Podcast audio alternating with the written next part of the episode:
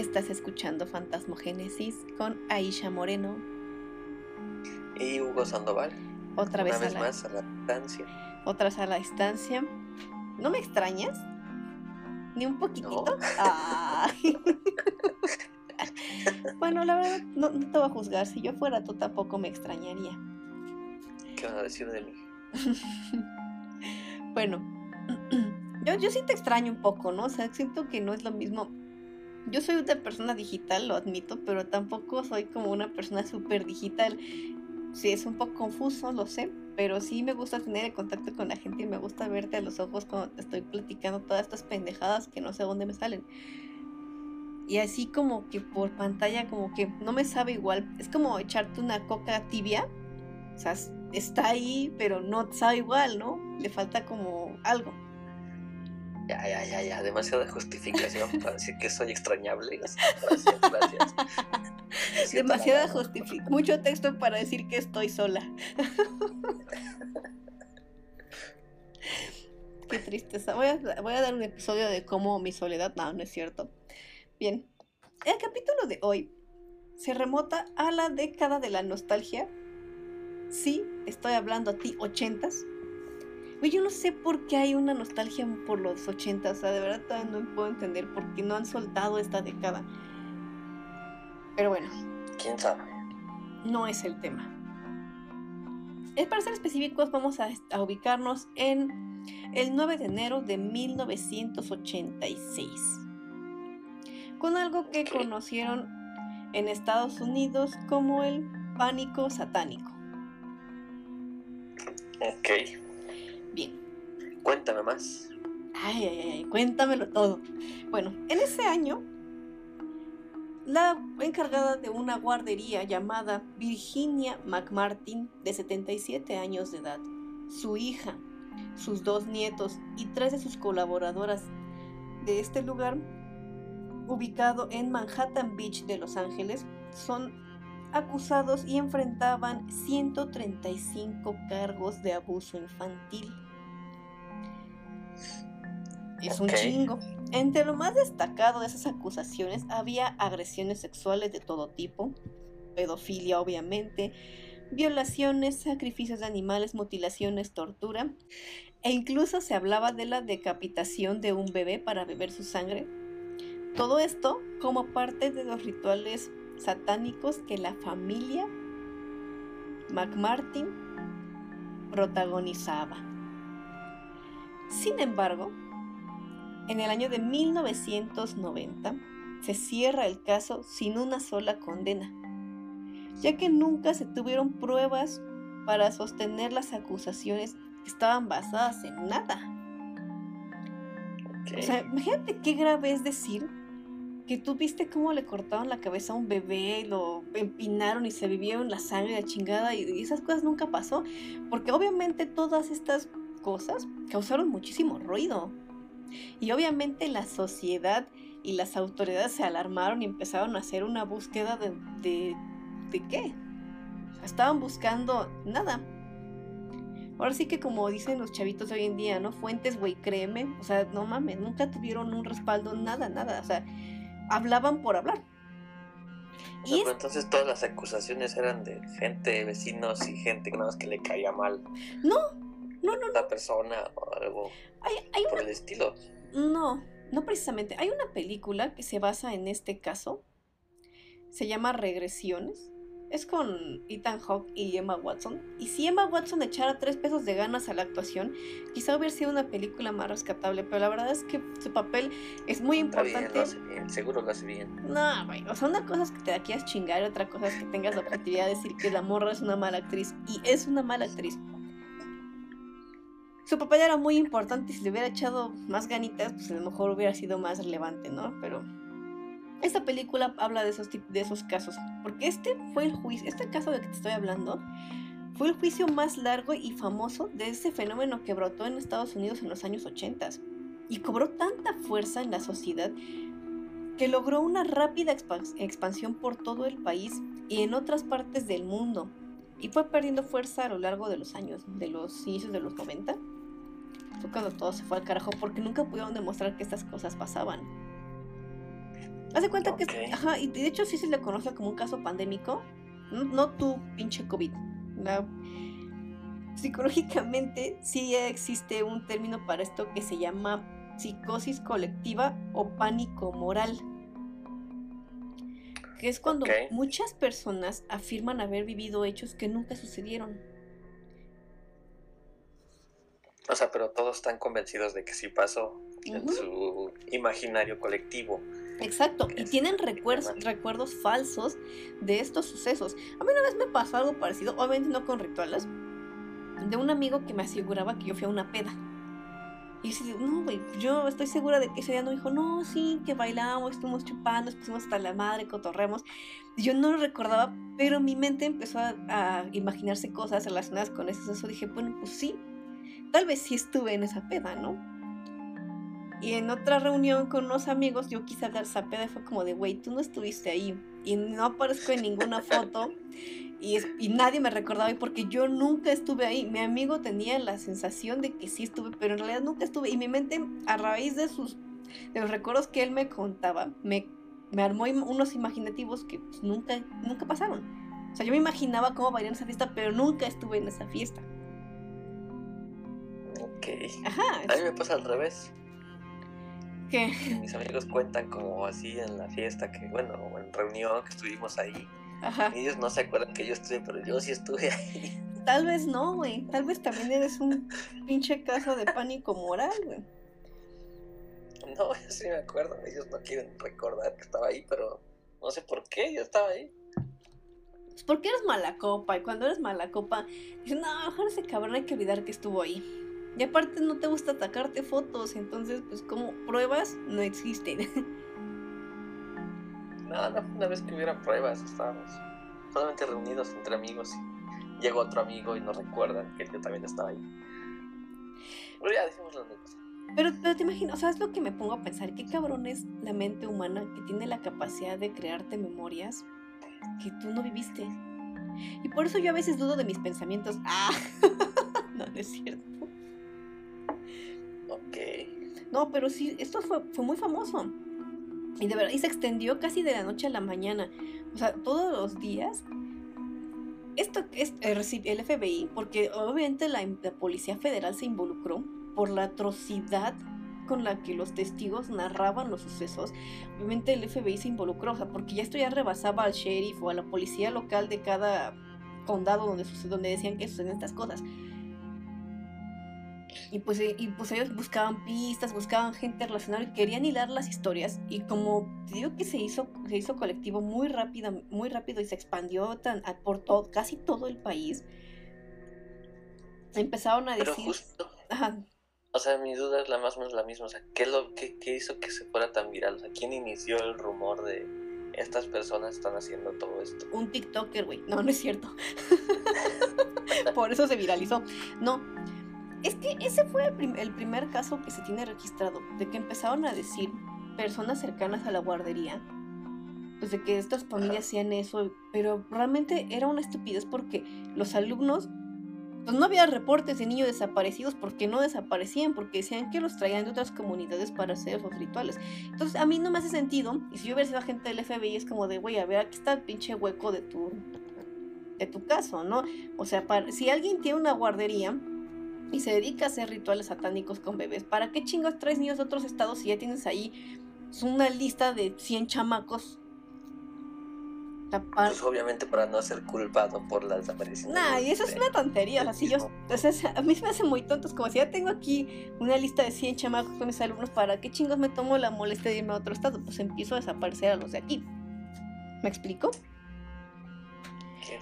Bueno, tal que empezaron a relacionar con que eran millones de estadounidenses involucrados y que estas sectas estaban conectadas entre sí. O sea, digamos que del condado 1 a condado 2, como pasaban las mismas cosas, empezaron a, hilar que tenían cierta conexión.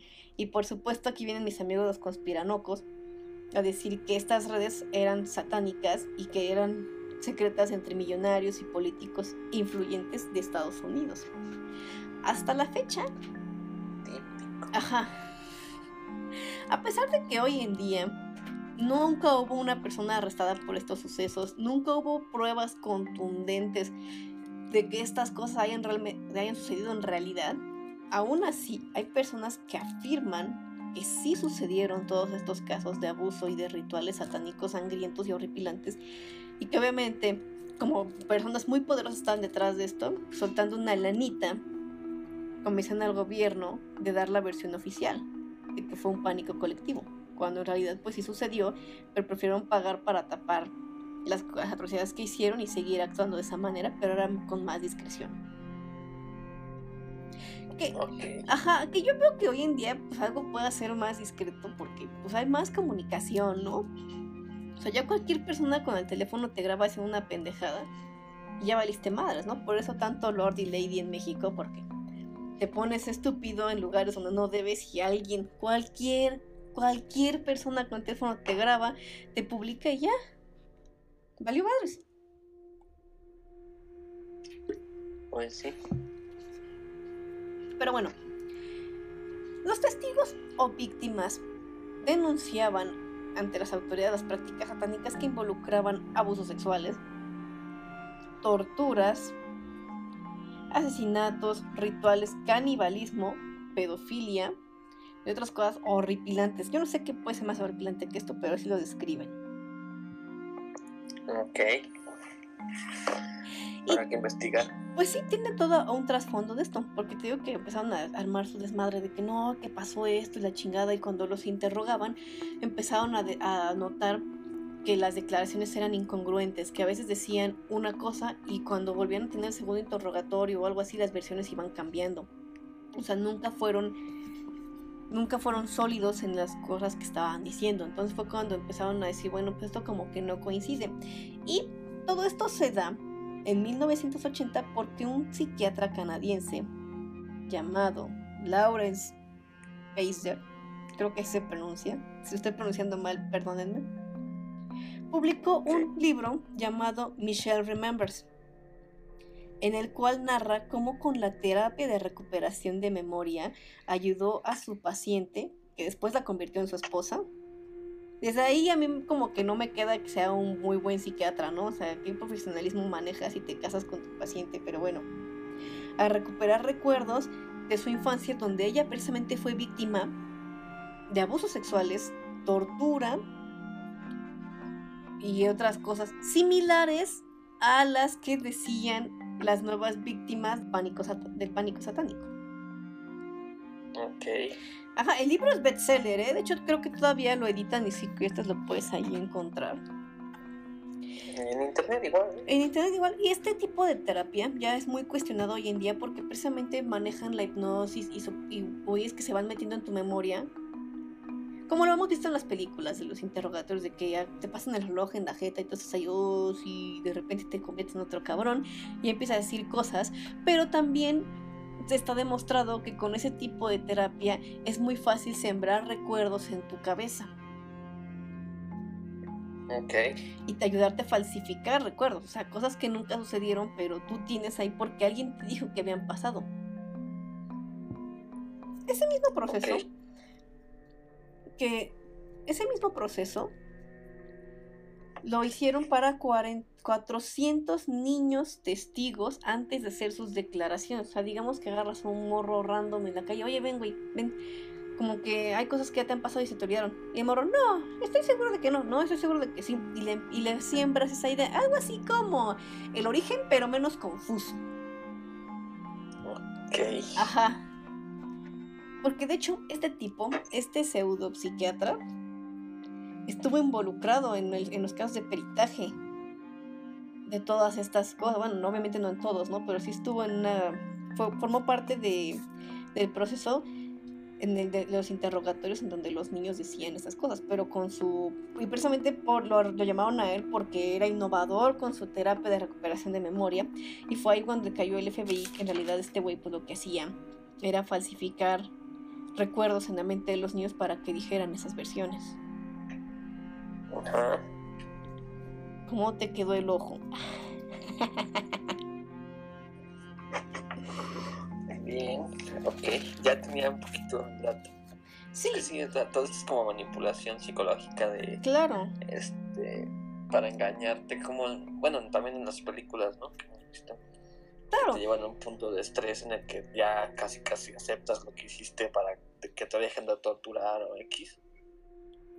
Exactamente. Y mira, si te pones a pensar y, y te pones a leer las declaraciones de estos chavillos que decían que les pasaba, o sea, hubo uno que causó mucho impacto también, no recuerdo el nombre de la morra, pero ella decía que había sido víc- víctima directamente y que abusaron de ella y que entraron a una este, granja.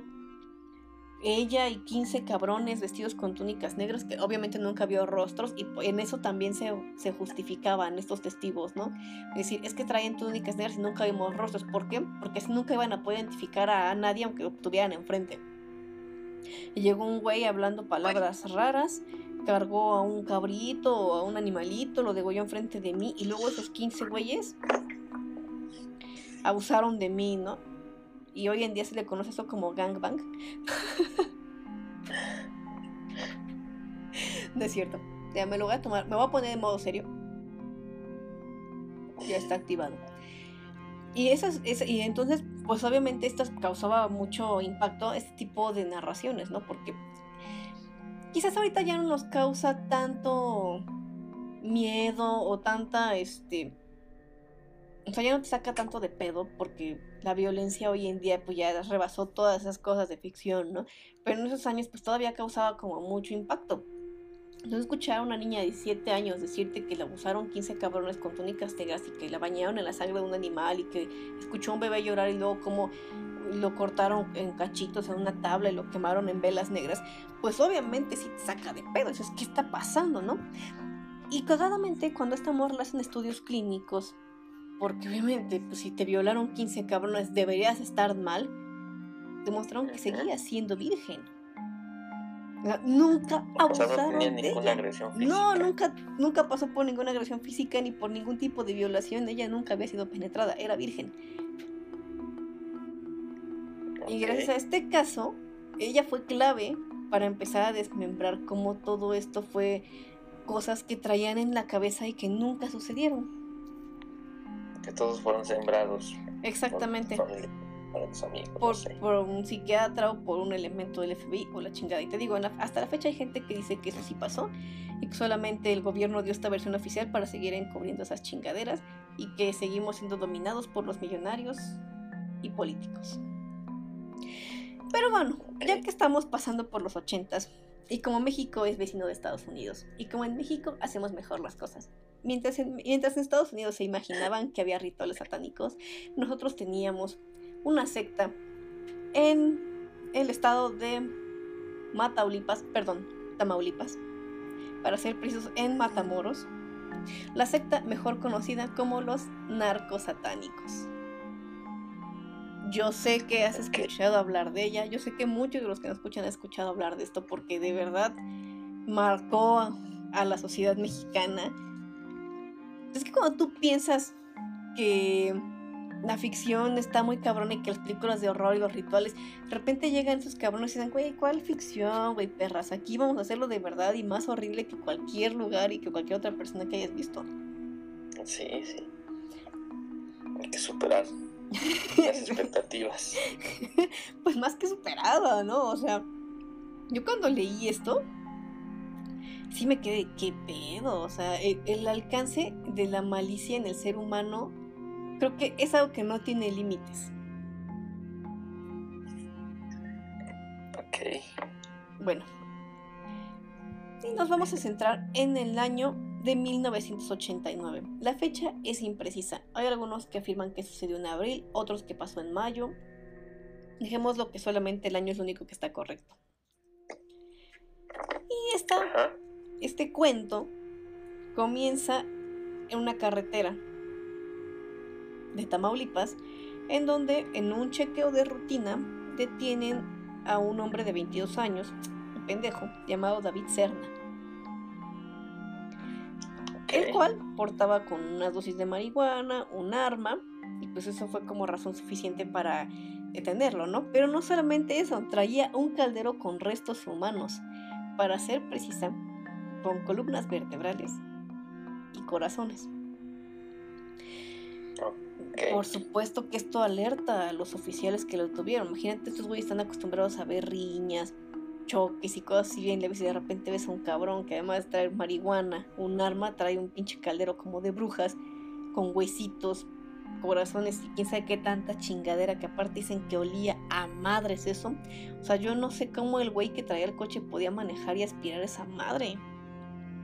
Dicen que es un, era un olor indescriptible, o sea, que sí olía bien culero.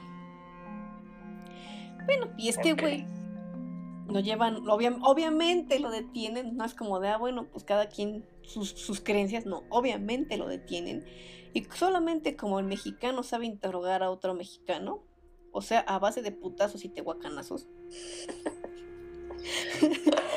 logran que David hable y les, y les diga que era miembro de un culto que operaba en el norte de México. Y no solo eso, el güey confiesa que traía los restos de una importante persona en ese caldero. Estamos hablando de Mark Kilroy, un estudiante de medicina estadounidense desaparecido. La desaparición de este muchacho encendió las alarmas en todo el país y Cerna confesó pues, que, lo habían, que lo habían secuestrado, que lo habían asesinado y que su columna vertebral era el collar del líder de la secta, quien era Adolfo de Jesús Constanzo.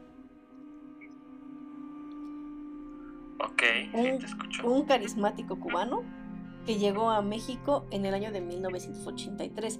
Decían que esta persona era, estaba en Miami, Estados Unidos, pero que no le iba tan chido y que decidió mudarse a México y probar haciendo modelaje. Pero pues este chico tenía una educación bastante, bastante ojete, ¿no?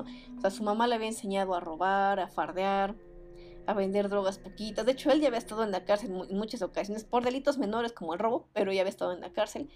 Y pues toda esa vida delictiva pues nunca la abandonó y llega a México donde parece que ser delincuente es muy sencillo y dice, a voy a empezar a vender drogas porque ¿cuánto me pueden pagar por ser modelo?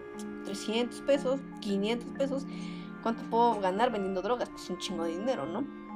Y sí, lo peor es que le funcionó y no solamente empezó a vender drogas, también este cabrón empezó a leer, a ser tarotista, le hacía lecturas de cartas, pequeñas, este onditas de, la santería y lo, se sentía mago y sanador y le llegaban a pagar de 4 mil a 800 dólares tan solo por la lectura del tarot.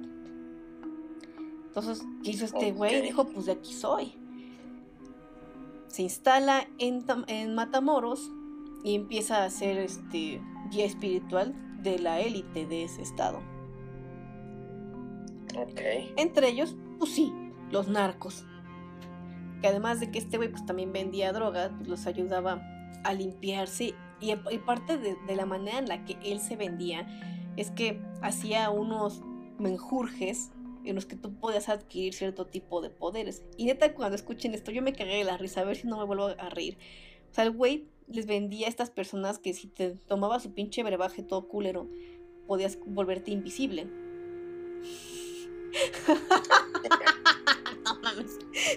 y a la larga hasta te volvías inmortal.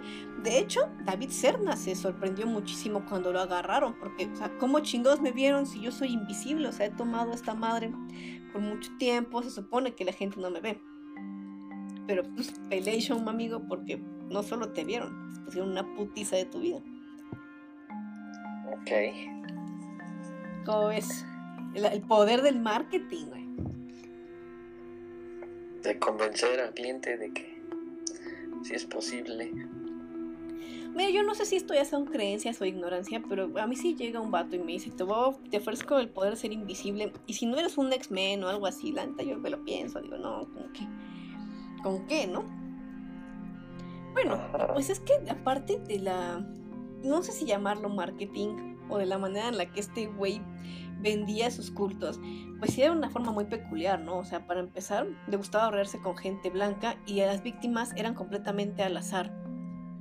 Pero les sacaba partes específicas del cuerpo, o sea, de cuenta que secuestraban un güey y tenían que torturarlo porque decían que a través de la tortura tú imponías el poder que tenías sobre la otra persona. Bueno, y eso sí es la definición de la tortura de, cierto modo, ¿no? O sea, si es, ejercer poder de una manera muy violenta sobre otra persona. Entonces era necesario que estas personas fueran torturadas. Después, cuando todavía seguían con vida, comenzaban a desmembrarlos. Les sacaban el cerebro, la columna vertebral, el corazón y otras partes del cuerpo según lo que tú quisieras. Digamos que si tú quieres tener un pito más grande, pues le arrancabas el pito a ese güey y lo echabas al caldero mágico de este cabrón. Servía con un chingo de madres que eran este tortugas asadas, ajos, un güey de pendeja sangre. Lo hervías ahí y te comías un pito cocido de un vato, ajá. Sí, estamos hablando de cosas ya muy desagradables. O sea, muy, yo lo dije en el capítulo anterior que lo del angelito negro era un culto satánico de los más leves que existen. Porque este güey, al ser cubano, pues tenía. Recordemos que la religión de los santeros es cubana. Entonces tenía esos conocimientos y aparte decían que era hijo de un sacerdote practicante del palo mayombe, que es un tipo de brujería africana donde te conectas con espíritus del más allá a través de elementos naturales. Ok. Eso sí, es. algo de eso. Sí, es. La brujería africana es muy famosa. No lo saben, pero sí es muy famosa y muy sonada aquí. De hecho, vamos a hablar de todos estos temas porque son bastante interesantes. Ahorita estamos hablando de los narcos satánicos específicos. Bien. Y esto nos lleva también al mercado de Sonora, ¿no? Y todo eso. Pues yo no sé, o sea, yo hace muchos años fui al mercado Sonora. De hecho, tengo una calaquita que quiero mucho. Ay, pues la de la foto del Instagram. Eh, eh, ese güey se llama Janitzio, así le puse. Y lleva, pues lleva viviendo conmigo nueve años. Bueno, o sea, la tengo desde hace nueve años. Lo compré en Mercado de Sonora. Y pues sí, tengo que decir que tiene una vibra muy pesada. O sea, es un lugar para. Si eres una persona sensible como yo, que puedes sentir las energías, la verdad es que es un, es un lugar difícil de caminar y de ver. Y, y eso que no tienen cosas así súper hardcore a la vista, o sea, muchas personas, recuerdo que vino una vez una amiga, la escocesa, y ella tenía mucha curiosidad, ¿no? Porque a pesar de que en Inglaterra sí existen las brujas y también hay rituales, todo eso, pues lo de Latinoamérica siempre se le hacía como más salvaje y así como oye, pues tienes que llevarme al mercado Sonora porque tengo harta la curiosidad y todo eso. Bueno, no decía eso porque no hablaba español. y así dije, bueno, pues, pues ve, ¿no? La verdad es que yo no la quise acompañar o tenía otras cosas que hacer o me hice, güey, no sé, pero no fui con ella fue con otro amigo y cuando regresó, regresó muy desilusionada porque ella literalmente pensaba que iba a encontrar así, pues cabezas colgadas en los puestos y un chingo de sangre y así puestos de con cortinas negras donde haces tu ritual satánico ahí mismo y es como de, güey, pues no, o sea, te volaste un chingo la es imaginación, es un mercado normal. Sí venden cosas raritas, pero es un mercado normal. O sea, y esta morra está como, no, es que no mames, voy a encontrar cabezas de chivo y del, del tamaño que yo quiera según el nivel de brujería que quiera hacer, pues no. Entonces, ya sé que tenemos como mucho, este, mucho, mm, ¿cómo decirlo? Sentimos que ahí es como la meca de la brujería. Y pues no, o sea, sí hacen limpias y venden cositas raras, pero no. Yo no sé si eso yo no sé si de ahí puedas conseguir gente que se dedique a hacer este tipo de cultos. Eso sí es una, eso sí es una probabilidad pero desconozco y no puedo afirmarlo. Tendría que ir a entrevistar a uno que otro chamán para ver si sí o si no. Y después les cuento el chisme. Pero retomando el tema. Pues este güey, Adolfo de Jesús Constanzo. Ok. Y este güey se dedicaba a ese tipo de rituales y tan, tanto auge tenía en México que mucha gente lo respetaba y lo, y lo tenían como un líder espiritual y un gurú. Se dice... los narcos como de política y otros tipos. Ajá, exactamente. Se dice que no solamente los narcos lo lavaban, sino que también gente involucrada en la política y del medio artístico en este país. Como no podemos afirmarlo, no vamos a decir nombres. no se me salió ningún nombre. Bueno, total que esto del caldero que encontraron, pues sí alarmó un chingo a las autoridades mexicanas y después de la respectiva putiza que este güey se merecía y que le dijeron que de quién eran los restos que era este chico desaparecido, pues obviamente estos güeyes van a buscar a un departamento y se arma una balacera para detener a Adolfo de Jesús. Sin embargo, la policía no logra detenerlo porque este güey, chéquense, o sea, este ni, ni Hollywood ha hecho un guion tan chingón como lo que armaron los narcos satánicos. porque este güey no iba a permitir ser arrestado. Entonces le pide a uno de sus discípulos que le dispare. Esto obviamente obedece porque pues, era casi su amo. Le dispara, lo asesina y luego él comete suicidio. Cosa que dejó atónitas a las autoridades. Fue como de qué pedo. Y lo dejaron ante los medios como de pues es que danos dos minutos para digerir lo que chingados acaba de pasar ahí. Pero entre los pocos detenidos que tuvieron, les lograron sacar la sopa de que en el rancho de Santa Elena, en la misma localidad de Matamoros, y muy cerca de Estados Unidos, era el lugar donde estos güeyes se reunían a hacer sus rituales y su secta y todo ese show. La gran... Ajá. Cuando entran las autoridades mexicanas al lugar, quedaron atónitos yo creo que no es una palabra chida para escribir lo que pensaron. Yo creo que quedaron pendejos de, la, de todo lo que vieron ahí. O sea, encontraron 13 cadáveres que habían sido asesinados y torturados para sacarles dos órganos que ellos necesitaban para sus rituales, que específicamente eran cerebros, corazones, la columna vertebral y otras cosillas encontraron un caldero gigante, como el de las brujas, como eso que venden en Halloween, si lo topas, ¿no? Así, con un buen de madres, o sea, tenían ahí corazones, cerebros, colillas de cigarro, botellas de aguardiente, o sea, el, el hedor del lugar dicen que era insoportable.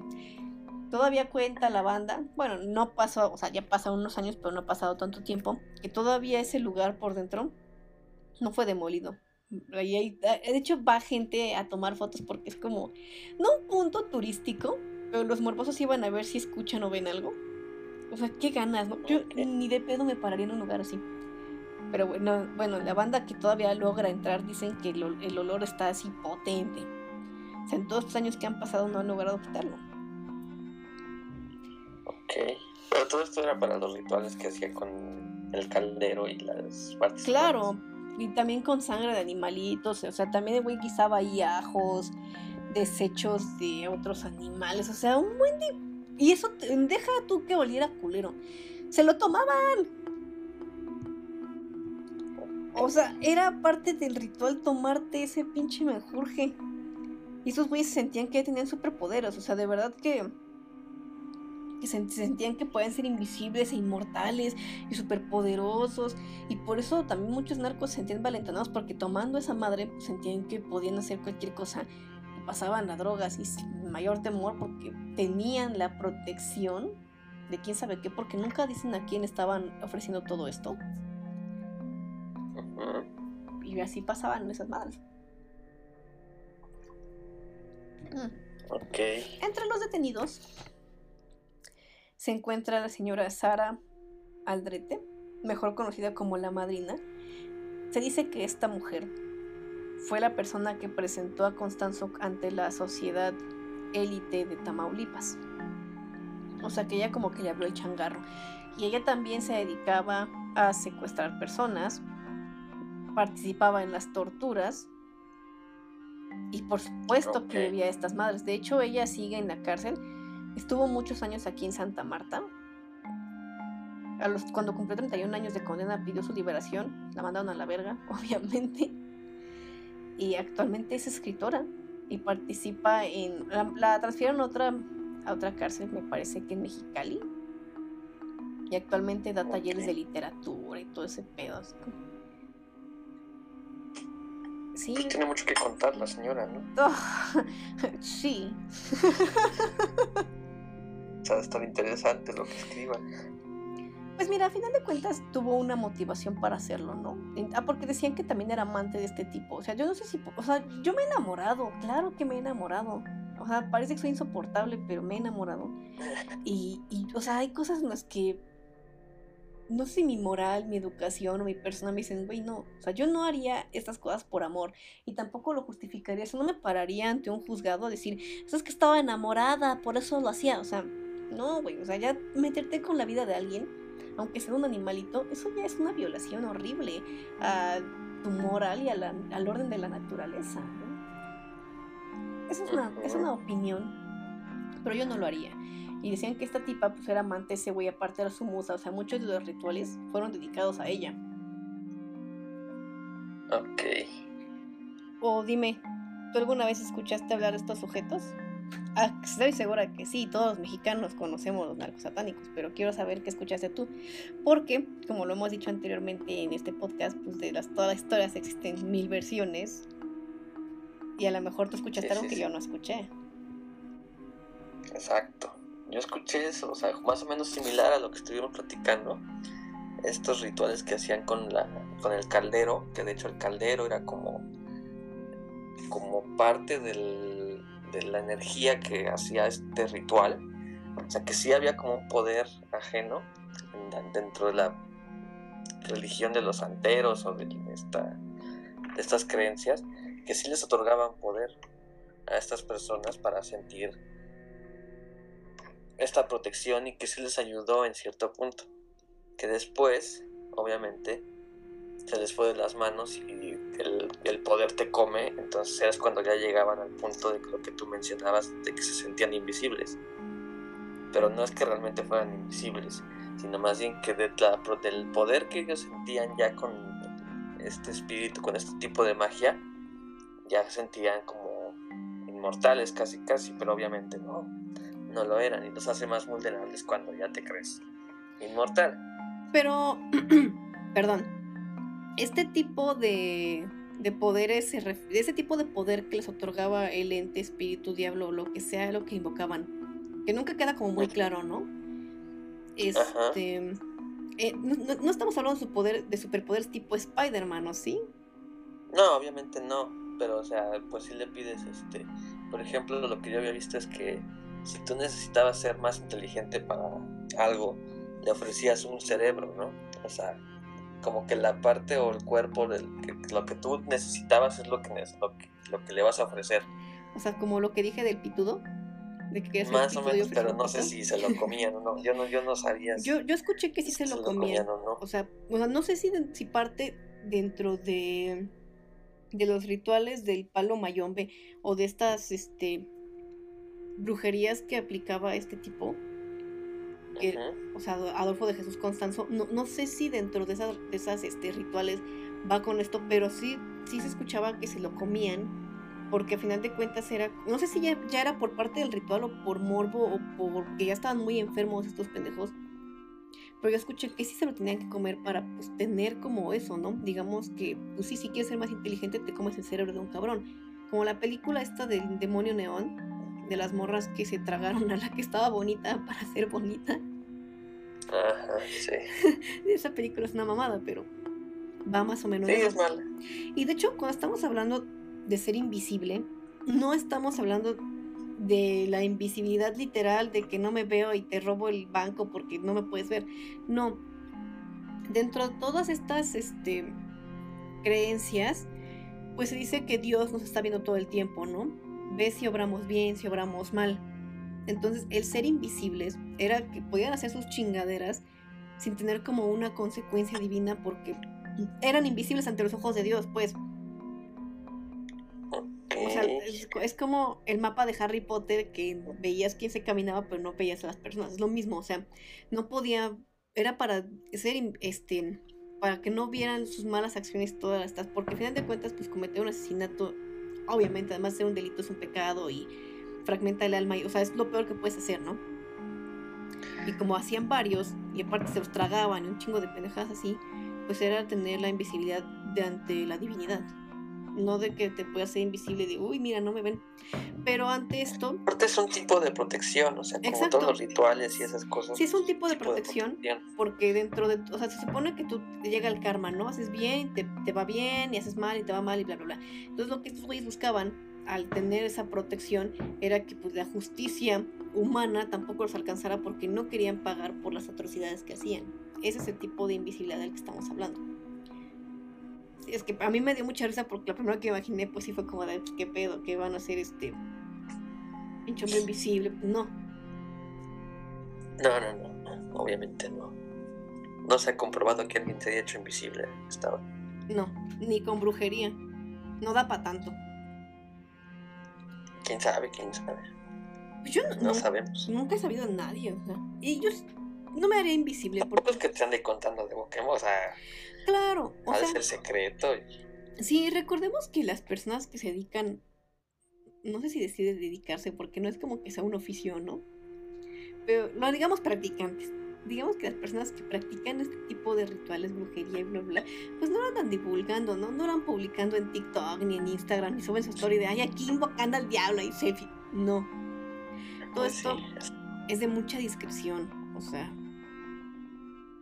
nadie te lo va a decir abiertamente, a menos que ya haya pasado por eso, se haya arrepentido o algo así, pero no es algo de lo que la gente hable comúnmente. Por eso también es un tema tan tabú, ¿no? Porque hay muy poca información y la poca que hay, pues no está, no es como muy verídica.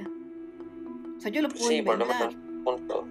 Nada más se tiene registro de este personaje, pero ¿cuántos más no hay? O sea, a lo Exactamente. mejor este se hizo muy público, muy mediático, pero allá afuera hay otros 10, 20 maestros magos o hechiceros, como no sé cómo llamarlos, que siguen practicando esto.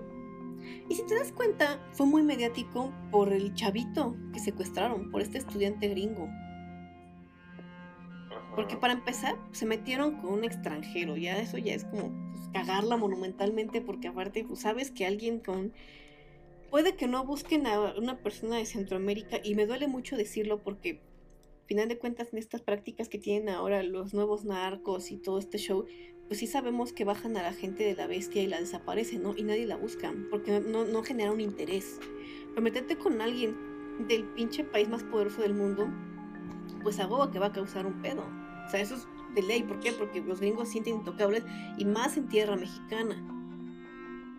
Sí, en cualquier parte del extranjero, donde el- esté un gringo, siempre va a tener protección. ¿no? Claro.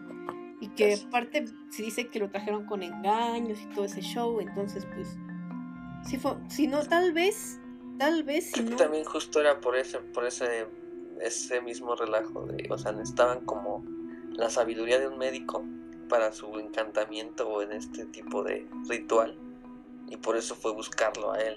¿En serio? O sea, no creo que haya sido tan al, az- tan al azar. Pues decían O que sea, sí que fue... si eran, necesitan eh, un médico, necesitamos la inteligencia de un médico, pues ¿qué hacemos? Agárrate un médico, le quitamos el cerebro, lo usamos para nuestro encantamiento, nos da esa sabiduría y la aplicamos. Ya te entendí. Ya. Ajá. Sí va por ahí un poquito. Puede ser, puede ser. Y, y quizá, estoy especulando, ¿no? Porque no tengo la certeza, pero quizá si no hubieran secuestrado a este chavito, hubieran operado por mucho tiempo más. Pues sí, te digo, o sea, era más bien como qué tanto ellos ya también estaban consumidos por ese poder de sentirse intocables, como protegidos por el mismo poder y encantamiento, A mí lo que me pues, aterra, en, en el ego pues les, les- a mí les lo, pegó, ¿no? a mí lo que me aterra más es, o sea, hacer todo esto por querer tener algo que tú no tienes. O sea, si no lo tienes, pues ni pedo, ¿no? O sea, si no eres inteligente, pues ni pedo. Si no eres bonita, pues ni pedo, ¿no? A lo mejor eres otra cosa, ¿no? Pero ya... Pero pues siempre es como que la, la salida fácil, o sea, Sí, es que es te lo ofrecen y tú ponle un arco, tienen el dinero del mundo. Y tú dices, güey, pues necesito saber ser más inteligente para chingarme al, al pueblo de otra manera. Pues vas con este tipo de gente, te haces un ritual, le pagas tus tantos miles de pesos y según tú te haces más inteligente. Qué cabrón, neta, qué cabrón, qué oscuro y qué siniestro todo esto. Por eso te digo que sí venden la salida inteligente. Es lo mismo que con lo- los devotos del angelito negro. O sea, si quieres salirte de la pobreza, güey, pues sabemos que en México de entrada está un poco cabrón. Porque no tenemos el mismo nivel de oportunidades. Aunque vengan a decirme unos pendejos que el, pobre es pobre porque quiere y que me levanto a las 5 de la mañana, no. La verdad, los que vivimos en la realidad de este país sabemos que salir de la pobreza no es algo sencillo. Hay casos de éxito, por supuesto que sí, pero no es algo que pueda hacer cualquiera, desafortunadamente. Y si llega alguien y te dice eso, o sea, si tú eres una persona que está siendo más marginado de este país, ¿no? Que rara vez no tienes acceso a una buena educación, que caminas tres horas de tu casa a la escuela, que eso es agotador tanto física como mentalmente, que pues ves a tus papás como estaban los dedos y que no, hay calles en los que ni siquiera puedes comer algo más que tortillas y frijoles. Y si llega alguien y te ofrece la salida fácil de tú vas a tener un chingo de billete porque pues estás ofreciendo algo al diablo o algo así, pues claro que lo va a tomar. O sea, es la desesperación de tener algo que, que todos deberíamos tener, por lo menos lo más básico para vivir. Ujú. Y no no lo mismo, nada de esto es- está comprobado, todo Claro, o sea, no nos vamos a aventar a te digo que sí hay, a esta, gen- digo- a esta gente. Te digo que sí hay, hay, hay gente que dice que muchos güeyes de la política y del medio artístico están ahí porque pues, el diablo los acomodó literal. O sea, que hicieron un ritual o, o un sacrificio para estar ahí. Pero pues tampoco tienen pruebas. Y pues no, o sea, no puedes acusar tampoco a una persona que tiene éxito que le va chido en que se lo pagó el diablo, ¿no? Porque, pues, no, ¿lo estás basando en qué? Pues sí. Pero bueno, chicos, este fue nuestro capítulo dedicado a lo que puede pasar en tu cabeza y en lo que cuando lo bajas de la cabeza puede ser muy cabrón. Porque no es lo mismo haberte imaginado como lo hicieron los gringos, a que lo hubieras llevado a cabo como lo hicieron en México. Más que quieras antes de cerrar. No, ¿con qué tema vamos a ir el próximo? ¿De qué tienen ganas? ¿De qué tienen ganas de escuchar las personas? ¿Quieren que empecemos a hablar sobre la brujería? Yo creo que deberíamos de, de empezar con lo que es el palo mayombe. Es algo rudo, creo. Que está ligado a este capítulo, pero sí. Sí, sí está ligado a este capítulo, pero. Este, pues sí, tal vez hasta nos ayudaría a entender mejor cómo funcionan este tipo de cosas, ¿no? Y la motivación que tenían las personas que se dedicaron a esto. Exactamente. Bueno, con esto finalizamos el episodio de hoy. Como siempre es un gusto estar con ustedes y que nos escuchen. Mi nombre es Aisha Moreno. Y mi nombre es Hugo Sandoval. Recuerden que nos encuentran en nuestras redes sociales, en Facebook como Fantasmogénesis y en Instagram como fantas.mogénesis. Y a mí me encuentran como a.morbid. Ya, ya, ya encontré el mío, ya tengo el mío en la mano. Ahora sí es. Hugo en Instagram, Hugo-Sandoval D2 ya creo. Sí, pues, realmente si no manejamos Twitter, está lleno de haters. bueno, nos escuchamos la siguiente semana. Chao, chao. Bye.